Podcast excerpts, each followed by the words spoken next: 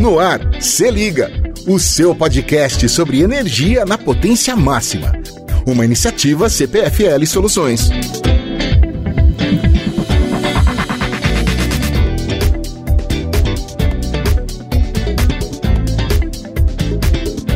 Oi, eu sou a Márcia Mantovani da CPFL Soluções e estamos aqui para mais um episódio do podcast Se Liga. O Se Liga é um podcast sobre energia. A cada episódio eu converso com alguns especialistas do setor para trazer informações relevantes e muito legais sobre esse mercado para você. E hoje o episódio é sobre um assunto que deu muito que falar nesses últimos meses, a crise hídrica. Fica aqui com a gente que você vai entender como a falta de água interfere no preço da energia, na vida das pessoas, das empresas e como esse cenário de crise se construiu ao longo dos anos. Mas antes de começar esse papo, segue o nosso canal do podcast para receber as notificações quando um novo episódio entrar no ar. Vai lá, é só procurar por Se Liga com o C mudo. E agora sim, vamos aos nossos convidados. Começando aqui pelo Tiago Barros, da Regi Consultoria. O Tiago atuou por mais de 14 anos em diversos órgãos da administração pública pública, inclusive na ANEL. Tiago, é um prazer ter você aqui com a gente. Tudo bem? Tudo bom, Márcia? O prazer é meu. É sempre muito legal poder conversar com você. Também queria dar aqui as boas-vindas ao Ricardo. Ricardo, muito legal poder bater esse papo com você hoje também. Do outro lado da mesa, a gente tem o Ricardo Motoyama, que é o diretor-presidente da comercialização de energia da CPFL Soluções. Oi, Ricardo, bem-vindo também. Oi, Márcia. Oi, Tiago. É um prazer estar aqui. Eu queria dar aí um bom dia, boa tarde, boa noite para os nossos ouvintes, né? Acho que a gente não sabe que horas que vão ver, se vai estar naquela corrida, se vai estar ali naquela viagem de carro. Então, vamos colocar todo o espectro aí de horários do dia. E é um prazer estar aqui, Márcia. Obrigado pelo convite e muito legal estar contigo, Thiago. Acho que acompanho a sua carreira há um bom tempo, te acompanho bastante das suas iniciativas ali no, no, no setor público, é, por último ali como, como diretor da ANEL, com várias iniciativas importantes e inovadoras que ajudaram muito a moldar o setor como hoje ele está e contribuindo bastante ainda com a gente aqui, com vários players, seja com o privado, seja com o público, através aí da rede na consultoria. Acho que vai ser uma, uma, um bate-papo bem legal. Com certeza, e, e, e só essa introdução aí que você deu também, Ricardo, já mostra o peso aqui da minha responsabilidade para conseguir fazer esse, esse, bate-papo fluir e a gente conseguir trazer informações bem relevantes para todo mundo que estiver nos ouvindo.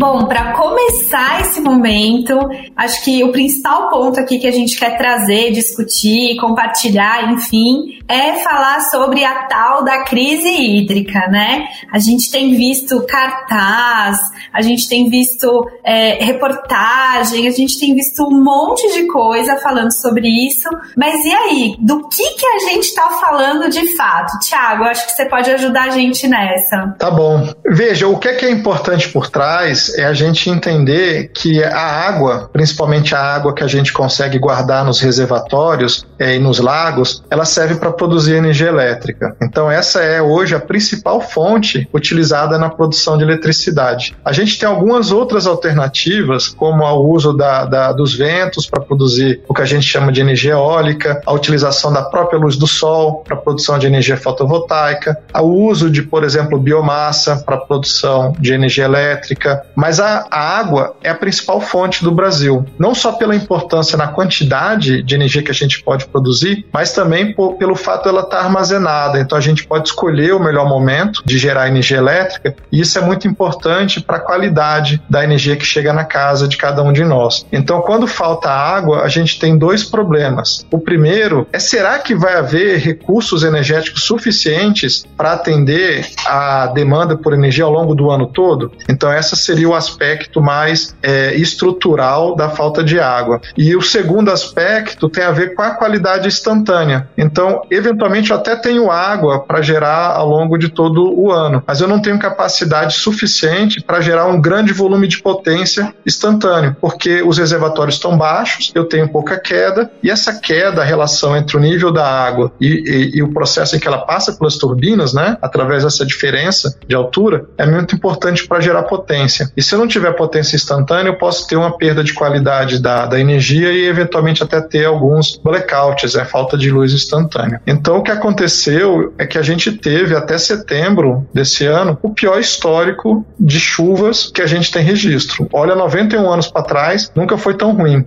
Agora não é só isso, já é o sétimo ou oitavo ano de chuvas muito próximas ou abaixo da média. Então a água que chega nos rios e nos lagos, ela não é só água que chove, ela é água que está infiltrada, que está no solo. A gente também está com solo seco. Então mesmo que volte a chover e, e graças a Deus a gente está tendo um outubro já bom, né, um período de transição bom para o período de chuva que normalmente é novembro, dezembro, né, acaba lá em março. Então já veio um outubro muito legal, mas o solo está muito seco. Então essa chuva ela precisa ser abundante por um período mais longo do que apenas agora os meses de, de outubro e novembro. Então às vezes a gente vai ficar numa situação um pouco estranha de estar tá vendo muita chuva, de estar tá tendo problema de alagamento nas cidades, mas ainda estamos numa crise hídrica, porque ela é o que se acumulou. Não é um processo, não é a chuva de hoje, né? É a chuva dos últimos oito anos. Nossa, eu ia perguntar exatamente isso, que a gente já tá vendo chover, né, em vários lo locais. Mas mesmo assim, então isso talvez não seja suficiente para a gente conseguir vencer e, e, e conseguir falar assim, não, tá tudo bem, vida normal. Ainda a gente tem que ter um pouco de cautela, é isso? Sim, bastante cautela, porque mesmo que a água escoe rápido e os reservatórios ganhem algum volume agora, a gente tá com os reservatórios já começando a reagir, a subir. Mas é uma subida muito de curto prazo, porque se eu não tenho água no solo infiltrada, esse rio daqui a pouco ele seca. Então a gente precisa ter essa água que chega junto com a chuva, que é de mais curto prazo, mas eu preciso ter a água infiltrada no solo para garantir um, um, volume de água ao longo de todo o período. Então hoje, o tudo indica que a gente vai ter um ano de 2022 normal, então com chuvas próximas da média, eventualmente até acima. As primeiras semanas de outubro, no sudeste e no centro-oeste, que são as regiões onde tem os principais reservatórios, a gente já teve chuva da ordem de 110, 112% em algumas semanas. Mas mesmo assim, a expectativa da Câmara de Comercialização de Energia Elétrica, que faz algumas previsões, né, é de que os reservatórios eles cheguem no final do período úmido ainda abaixo de 40%. É muito pouco, é mais ou menos o que a gente teve em 2021, que foi um ano muito difícil. Então a gente precisa chegar com reservatórios acima de 60. E mesmo que chova o que está sendo esperado, vai ser muito difícil. Então tem um outro aspecto da crise hídrica que é, olha, talvez não tenha mais risco, né, de, de falta de potência, de falta de energia. A gente não tem que lidar com reduções de, de, de consumo, como, como a gente estava preocupado até agora.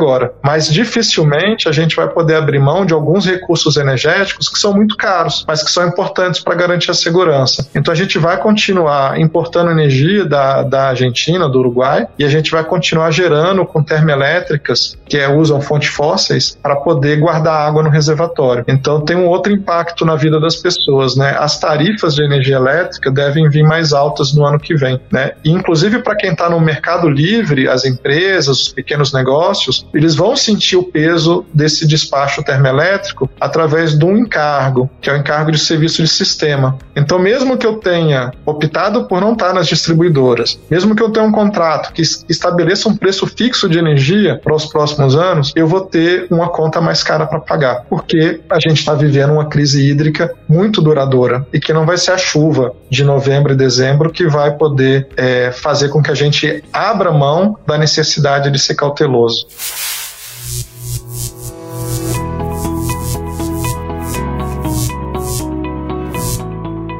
Acho que você tocou em dois pontos bem importantes, assim, né? É a questão da chuva em si, o quanto isso traz aí de peso, como isso ainda é uma parte importante do nosso sistema energético aqui no Brasil, né? E aí como que isso se liga com o momento que a gente está vivendo e também com a diversificação da matriz, né? Porque esse é um, um objetivo aí que também entendo que ajuda nesse sentido de amenizar esse momento de crise. E aí eu vou, eu queria saber do Ricardo agora, como que você vê assim esse nosso momento como desenvolvimento realmente da energia, né, da, da matriz no Brasil e como que isso tem influenciado aí a vida das pessoas, das empresas, dos negócios, enfim. Thiago colocou muito bem, né? Acho que a hora que a gente olha como que a gente produz energia elétrica aqui no, no Brasil, a gente ainda tem uma participação relevante da, das hídricas, né? Então, mais de 60% da nossa capacidade de produção vem da, da, da energia hídrica e como qualquer motor, né? É, na, na, na falta do combustível, a gente tem que optar por outras alternativas. Então, fazendo uma analogia aqui uma, com, com, com, veículos, acabou o combustível do carro, a gente tem que ver outra, outros caminhos, pegar um, pegar um, um ônibus, caminhar, enfim, uma ver bicicleta é elétrica. Uma bicicleta elétrica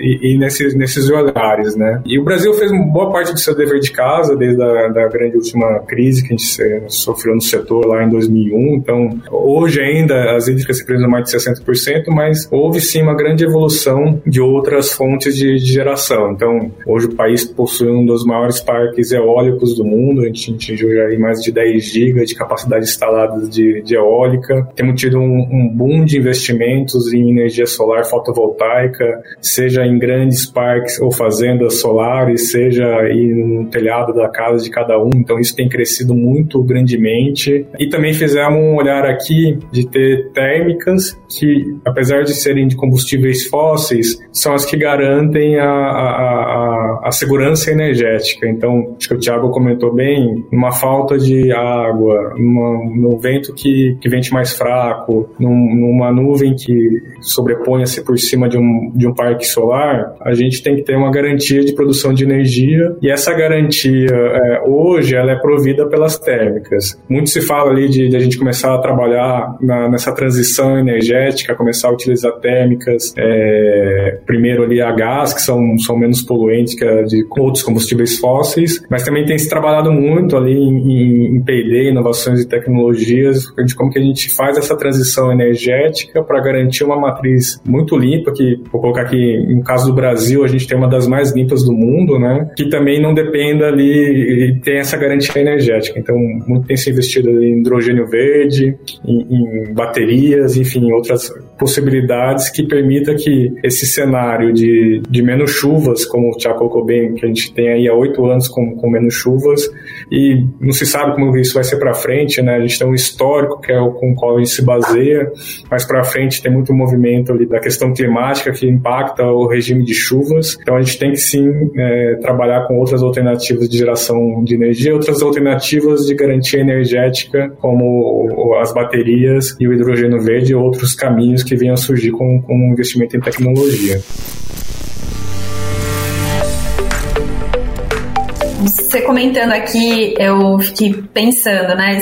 Será que isso já pode levar a gente a uma conclusão de que o Brasil tem um modelo resistente à crise ou a gente está na construção disso ou não? A gente ainda tem um longo caminho pela frente. O que, que vocês acham? Eu vou, vou colocar minha ideia que eu peço para o Thiago dar um, a gente fazer um pouco, mas assim, eu acho que estamos no caminho certo, é, que o, a crise foi uma das mais agudas em termos hídricos. A gente tem um histórico longo de, de, de chuva e, como ele colocou, até setembro foi o menor período de chuvas em um histórico de 91 anos, então um histórico bem grande, influenciado ou não pela, pela, pelas mudanças climáticas, mas é um fato. E a gente está passando, mas o fato de a gente estar tá passando com esse aumento de custo, com esse olhar aqui que gerou um nível de risco maior no suprimento de energia, faz com que a gente repense e precise olhar como deixar isso mais, mais parrudo, né? mais, mais forte para enfrentar crises futuras. É, a chuva a gente não sabe se vai vir, o sol vai estar tá aí sempre, mas a nuvem pode entrar, o vento pode ventar de uma maneira diferente. Então, sim, precisamos investir cada vez mais nessa segurança energética e buscando cada vez mais alternativas com combustíveis que não sejam de, de fontes fósseis. Então, acho que tem um caminho pela frente ainda para ser seguido. Uhum. Você concorda com isso, Thiago? Não, eu concordo. Eu acho que a gente tem um sistema muito seguro, muito robusto. E é impossível ter um sistema 100% à prova de, de falha, porque isso seria muito caro, então socialmente inviável. Agora, isso não significa que a gente não tenha grandes espaços de aprimoramento. E esses espaços, eles vêm, inclusive, de mudanças tecnológicas. Então, é, o o Ricardo deu algumas pistas, né? Então, como é que a gente pode tratar na transição energética para ter esse sistema flexível que usa essas fontes renováveis, como o vento e o sol, que são variáveis, dependem de condições climáticas que são randômicas, né? A gente pode até prever, mas tem uma, varia uma variação grande, né? De um momento para o outro. Como que a gente traz isso para não depender mais tanto de termoelétricas ou dos reservatórios hidrelétricos? Porque a participação das hidrelétricas vai diminuir. o consumo sempre cresce. Então, a previsão é de crescer a uma taxa de 3,7% ao ano daqui até 2025. E eu não vou conseguir aumentar a capacidade hidrelétrica nesse ritmo. O que sobrou é muito pouco é, de potencial hidrelétrico a ser desenvolvido. Então, vai ser o quê? Vai ser principalmente eólica fotovoltaica, alguma coisa de, de, de biomassa. Mas o que é que a gente pode trazer de novidade para tornar o nosso sistema mais robusto, mas também mais eficiente do ponto de vista de custo? Então, eu acho que a gente tem três grandes frentes que podem ser é, desenvolvidas no curto e médio prazo e que são frentes que estão já experimentando uma revolução é, em outros países. Então, o primeiro é você, a partir de medição inteligente, de, de redes elétricas mais automatizadas, você trazer o consumidor para uma gestão mais efetiva da demanda por energia. Então, a gente tratou agora, nesse processo da crise, de reduções voluntárias de energia, mas tudo feito a partir de, de medidas administrativas, é ad hoc. O pessoal bolou lá na hora, com caso concreto, sem ter muita estruturação. Mas já existe alternativas de fazer resposta da demanda efetiva. Então, um consumidor, ele olhando, por exemplo, recebendo sinais de preço que ele hoje não recebe, ele poderia vender o energia excedente, poderia deixar de consumir e ser remunerado por isso e não ter que pagar uma penalidade ou uma multa. Então, o governo trouxe essa ideia da remuneração para a demanda que seja retirada, mas ainda numa solução caso concreto, sem ser estrutural. A gente tem uma avenida para isso, para desenvolver nos próximos anos e para, inclusive, para consumidores pequenos, aquele pequeno negócio, consumidor é, residencial. Mas para isso a gente vai precisar de medição inteligente. Então, precisa ter algum investimento, mas a gente tem que considerar que esse investimento pode se pagar a partir desses ganhos de que podem ajudar a ter o sistema mais eficiente. A outra grande revolução que está ocorrendo tem a ver com baterias. A gente está nesse podcast, a gente está se comunicando a partir de laptop, de celular, né? Essa bateria que está colocada nesses aparelhos, a gente pode botar ela numa pilha maior e usar em veículos elétricos. E essa revolução, no, no sentido das baterias para esses aparelhos, tem tido uma redução de custo tão grande que outras tecnologias de bateria começaram a ser investigadas para a gente usar na rede elétrica e não só em aparelhos. Então a gente pode ter, de repente, outra forma de armazenar energia que não seja só água em lago ou combustível em tanque. Então a gente vai poder guardar energia produzida, elétrica produzida em outras fontes, como o vento ou como a, a solar. A gente guarda ela como um, um potencial químico numa bateria, por exemplo, ou outras várias tecnologias de armazenamento que estão voltando a ser investigadas. Até porque, até porque a solar e a eólica elas têm uma, uma curva, né? Então ela não gera o tempo todo. Então a bateria acaba ajudando também nesse desenvolvimento dessa, dessas fontes, né? Deixa, deixa mais, é o que a gente chama de peak shaving, né? A gente vai cortar o pico dessa geração e a gente, em vez de ter muita geração só algumas horas e nada nas demais, a gente usa essa geração excedente para carregar a bateria e depois descarrega a bateria. Então eu tenho energia constante ao longo do ano todo. Então, armazenamento e resposta da demanda, duas grandes revoluções. E qual é a terceira? A gente tem um recurso energético super desperdiçado no mundo inteiro e que agora começa a ter tecnologias de aproveitamento melhor, que é o lixo. Então, como usar o lixo para produzir energia elétrica? Essa é a última fonte energética com grande potencial no Brasil que ainda não tem viabilidade econômica e financeira, mas está chegando. Então, usar o lixo urbano dos aterros, é, das estações de tratamento de esgoto, é, rejeitos agrícolas, né, é, de, de, de, ave, de suíno, de gado, da produção é, agrícola mesmo, né, de grãos. Isso tudo pode ser colocado num tanque, você joga bactérias dentro desse tanque, elas vão digerir a matéria orgânica e vão gerar metano. O, esse metano é o gás que a gente tem principal dentro do gás natural. E ele pode, misturado com oxigênio, gerar uma fonte muito boa de energia. Então a gente deveria usar isso, que gera impacto ambiental, de aquecimento global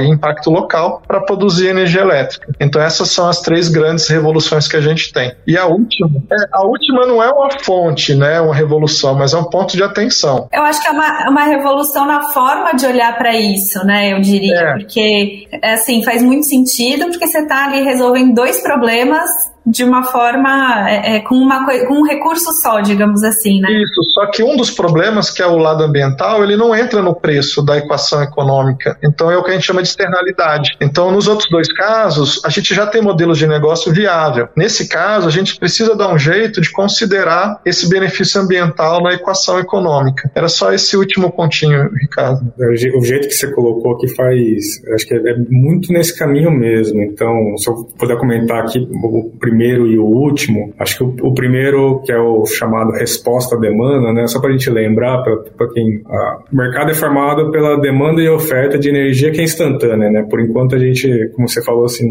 não estoca energia é, produzida, né? Então, pô, eu, pessoa física ou eu, empresa, não sei se todo mundo sabe, mas tem uma tendência do preço ser maior é, ou a demanda ser maior durante a tarde, porque tá todo mundo, é, ou as empresas estão produzindo é, no seu máximo, é, a parte de refrigeração tomou uma, uma proporção grande no país, então o ar-condicionado tem sido atuado bem grandemente no país, então o que a gente chama de pico de demanda tem sido ali no, no período da tarde, o que antigamente era no período da noite, né, quando todo mundo chegava em casa, e pela lei da oferta e da procura, né, o preço deveria ser maior nesse, nesse horário e em contrapartida à noite, como basicamente é, grande parte da população está dormindo, exceto aí pelos pais mais recentes aí que acordam mais cedo ou os adolescentes que ainda estão na rua, é, o preço, a demanda é menor, o preço deveria ser menor, então essa, essa, esse equilíbrio não aparece, aparece pouco hoje para as empresas, aparece pouco e não aparece né, para o consumidor pessoa física. Então, na medida que a gente tenha mais medidores inteligentes, as pessoas consigam saber de modo online qual que é o seu consumo e possam escolher de poder é, mudar o seu consumo de energia de um período da tarde para a noite, vai ajudar o sistema.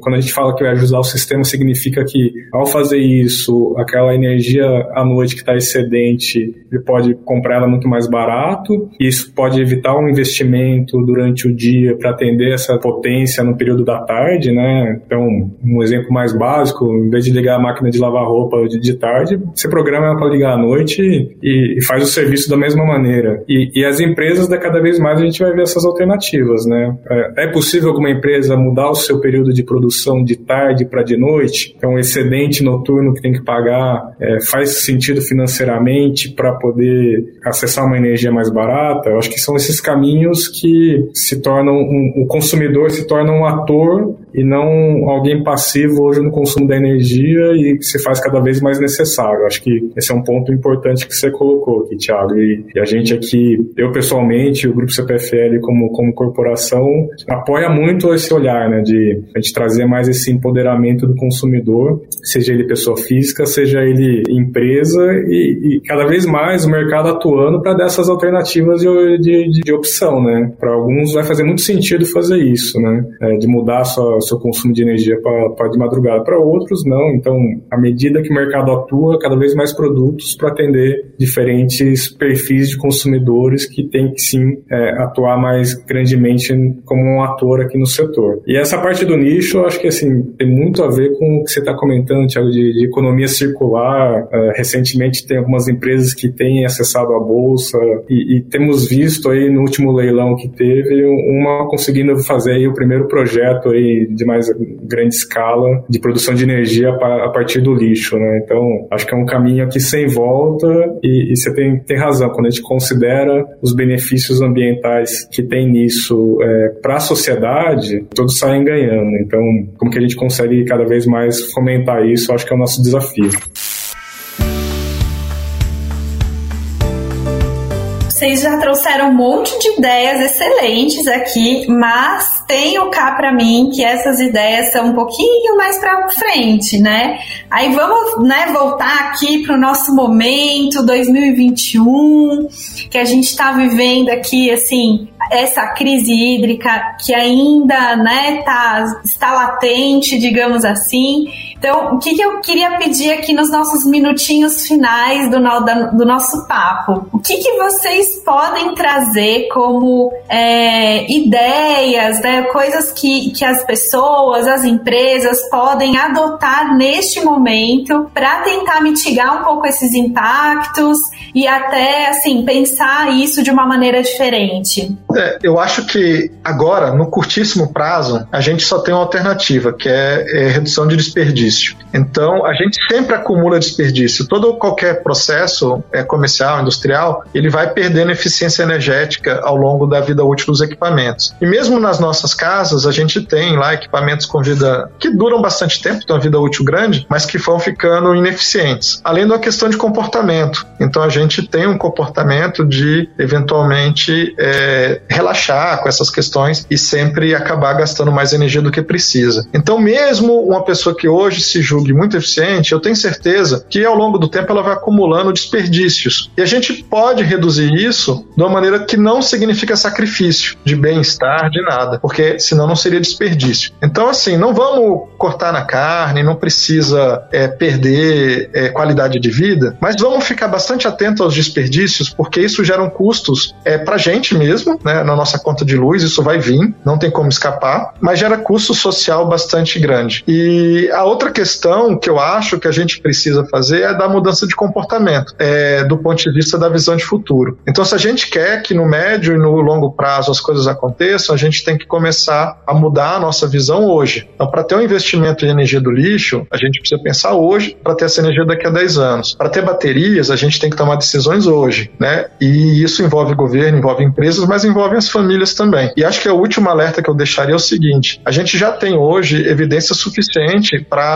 acreditar que o aquecimento global de fato está ocorrendo. E isso gera impactos não só globais, mas é, regionais. E a chuva nossa, a gente falou né, que foram oito anos de chuva ruim, mas isso não é exatamente verdade. Foram oito anos de chuva ruim onde estavam os nossos principais rios, onde estão os nossos principais reservatórios. Tem chovido em vários lugares onde só gera problema. Então a chuva tem ocorrido mil quilômetros, mil duzentos quilômetros mais ao norte. Então teve nesse período cheias homéricas, né? Coisas mesmo assim de fábula no Rio Madeira, no Rio Amazonas, né? Muita cheia, com problema em cidades litorâneas, né, com desabamento, rompimento de barragem. E aí onde deveria chover, que era onde chovia no passado, não está chovendo. Isso para mim é uma clara evidência do, da questão do desmatamento. A gente precisa pensar também em valorizar atividades agrícolas, porque não dá para também dizer que o campo que já foi usado para produção agrícola vai voltar a ser floresta. Mas a gente tem que tentar pensar em algumas atividades agrícolas que gerem umidade local também e que pelo menos parem de empurrar a fronteira agrícola para a floresta. A gente pode pensar em, em plantar algumas culturas mais perenes, algumas culturas com árvore, né? eventualmente reflorestar mata ciliar, mas a gente tem que começar a pensar nisso hoje, porque, é, de novo, são as coisas que se acumulam, né? E a gente está pagando hoje o custo de decisões erradas no passado, e a gente precisa melhorar isso para frente. Muito bem. E aí, Ricardo? Eu volto aqui com, com o Thiago, aqui, assim,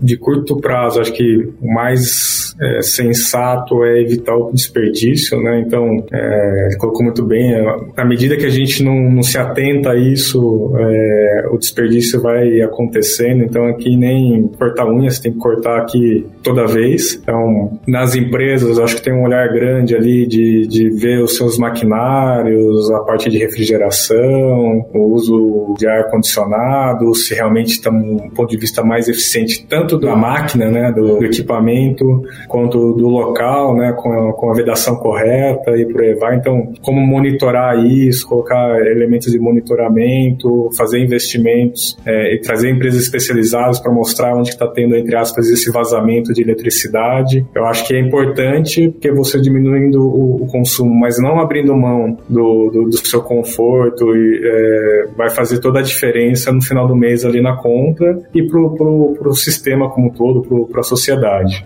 pessoa física aqui, o consumidor, é, televisões mais eficientes, computador é um dos grandes consumidores de energia, não sei se todo mundo sabe nesse sentido, junto com, com os chuveiros elétricos e as geladeiras. Então, realmente fazer o consumo e o uso do computador e não deixar ali em stand-by, né? Todos os equipamentos em stand-by é, parece que não gasta, mas está ali sim fazendo um consumo de energia. Então, revisitar isso, colocar lâmpadas mais eficientes, enfim, vários é, caminhos que hoje estão muito mais acessíveis para gente. No Mercado Livre, quem tem uma contratação mais de longo prazo tem uma tendência de uma, uma base de custo de energia muito mais barata e previsível. Ainda tem sim, acho que um ponto de vista setorial, uma questão de encargos, mas a gente vê que quem está no Mercado Livre hoje tem um custo menor de quem está no mercado cativo, então é sempre uma alternativa importante para quem pode acessar esse mercado, que é um mercado ainda restrito aí a grandes consumidores de energia. Temos uma expectativa ali no futuro realmente de poder ser um mercado cada vez mais aberto também para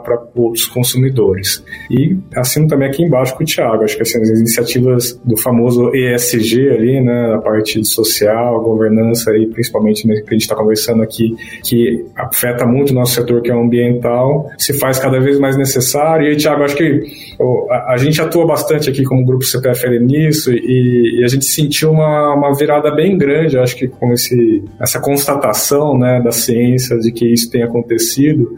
Cada vez mais temos visto empresas é, indo buscando energia renovável, tá? Então, de fontes renováveis, eólica, solar, as pequenas centrais hidrelétricas. Mas para além disso, também comprando o que a gente chama do, dos IREX, que são os, os certificados de carbono para neutralizar a pegada de carbono de cada uma das empresas. Então, é, se você me perguntar esse ano versus um, dois anos atrás, eu estou muito mais confiante que a sociedade, e, e acho que muito pelas empresas e pelo consumidor, que acho que está cada vez mais consciente com relação a isso, tem empurrado a gente nesse sentido e estamos mais positivos. Eu estou com uma visão mais positiva nesse olhar, tá? Não, eu concordo. Eu acho que está tendo uma revolução mesmo e as empresas elas têm um papel importante porque a vida da empresa ela pode ser eterna, né? Você pode ter, ter empresas grandes aí, vamos pensar na Coca-Cola, 200 anos de, de operação, né? General Electric, a própria CPFL, né? É, é uma empresa bastante longa, né? Então as empresas elas são longevas, né? É, elas ultrapassam a, a, vida do horizonte ali da, da, da pessoa física, né? Que está pensando ali em se aposentar. Então a empresa, se ela quiser ter mercado, se ela quiser ter negócio, se ela quiser ter viabilidade, ela precisa que o mundo seja viável, né? E a gente tem que fazer alguma coisa.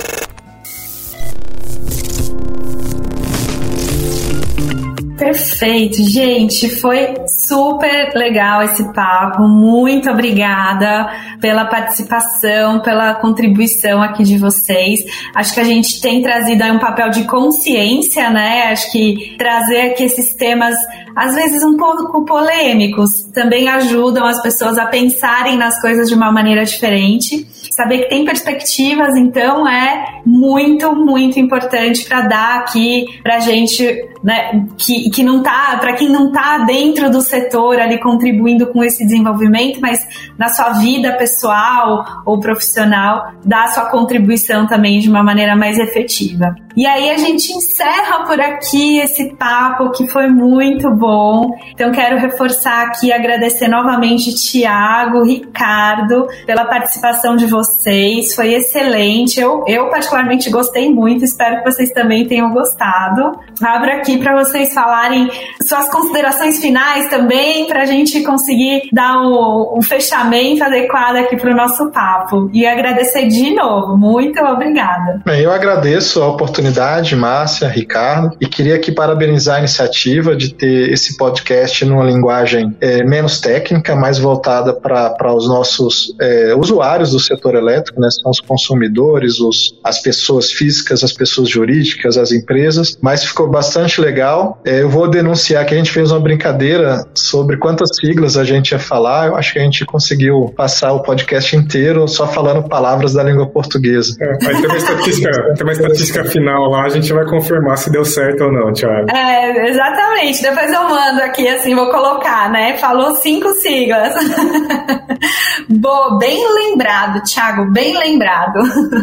Eu queria agradecer também, primeiro, ao Thiago, é, acho que aqui é um dos expoentes do setor que, que ajuda muito o, o mercado, ajuda muito o setor a se desenvolver, traz uma visão aqui de futuro, de como que a gente tem que fazer, e acho que colocou um ponto que, é, não sei se é claro para todo mundo, né, uma, uma decisão hoje é o que vai moldar o, o, o mercado, que é um setor de infraestrutura, demanda tempo de maturação, então boa parte das nossas decisões hoje vão mudar como vai ser o, a nossa matriz, o nosso consumo, o nosso jeito de, de interagir com a energia daqui 5, 10 anos. Então é importante estar pensando já a partir de agora nisso. E agradecer aqui também mais por conduzir aqui e, e ter essa iniciativa. Acho que poder falar sobre energia de uma maneira mais mundana, não sei se essa é a palavra, tá? Acho que é super importante. Coloquial, né? É coloquial. É. Mas do dia a dia, né? Do dia a dia, é, assim, para quem é do setor elétrico, né, já tem quase 20 anos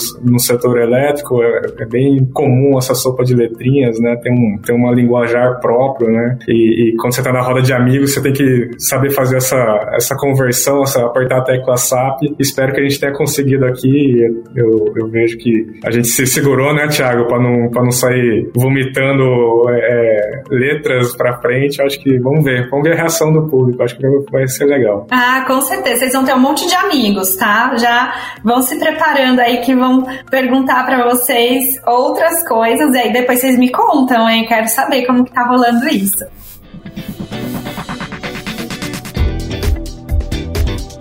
Bom, gente, depois dessa conversa, não tenho dúvida que vocês entenderam como é importante esse conhecimento sobre o setor, como que isso tem influenciado as nossas vidas e cada dia mais, e assim, perspectivas excelentes para a gente conseguir evoluir isso cada vez mais. E se você quer saber um pouco mais sobre o nosso setor, vem com a gente aqui que a gente tem um blog cheio de conteúdos fresquinhos para você se aprofundar cada vez mais no tema. Entra lá no nosso site www.cpflsoluções.com.br, confere, comenta, traz pra gente sua dúvida que a gente vai trazer para cá também, tá? E aproveita para seguir a gente aqui no Se Liga, nosso podcast com C mudo e eu sou a Márcia Mantovani, da CPFL, te encontro no próximo episódio. Até mais!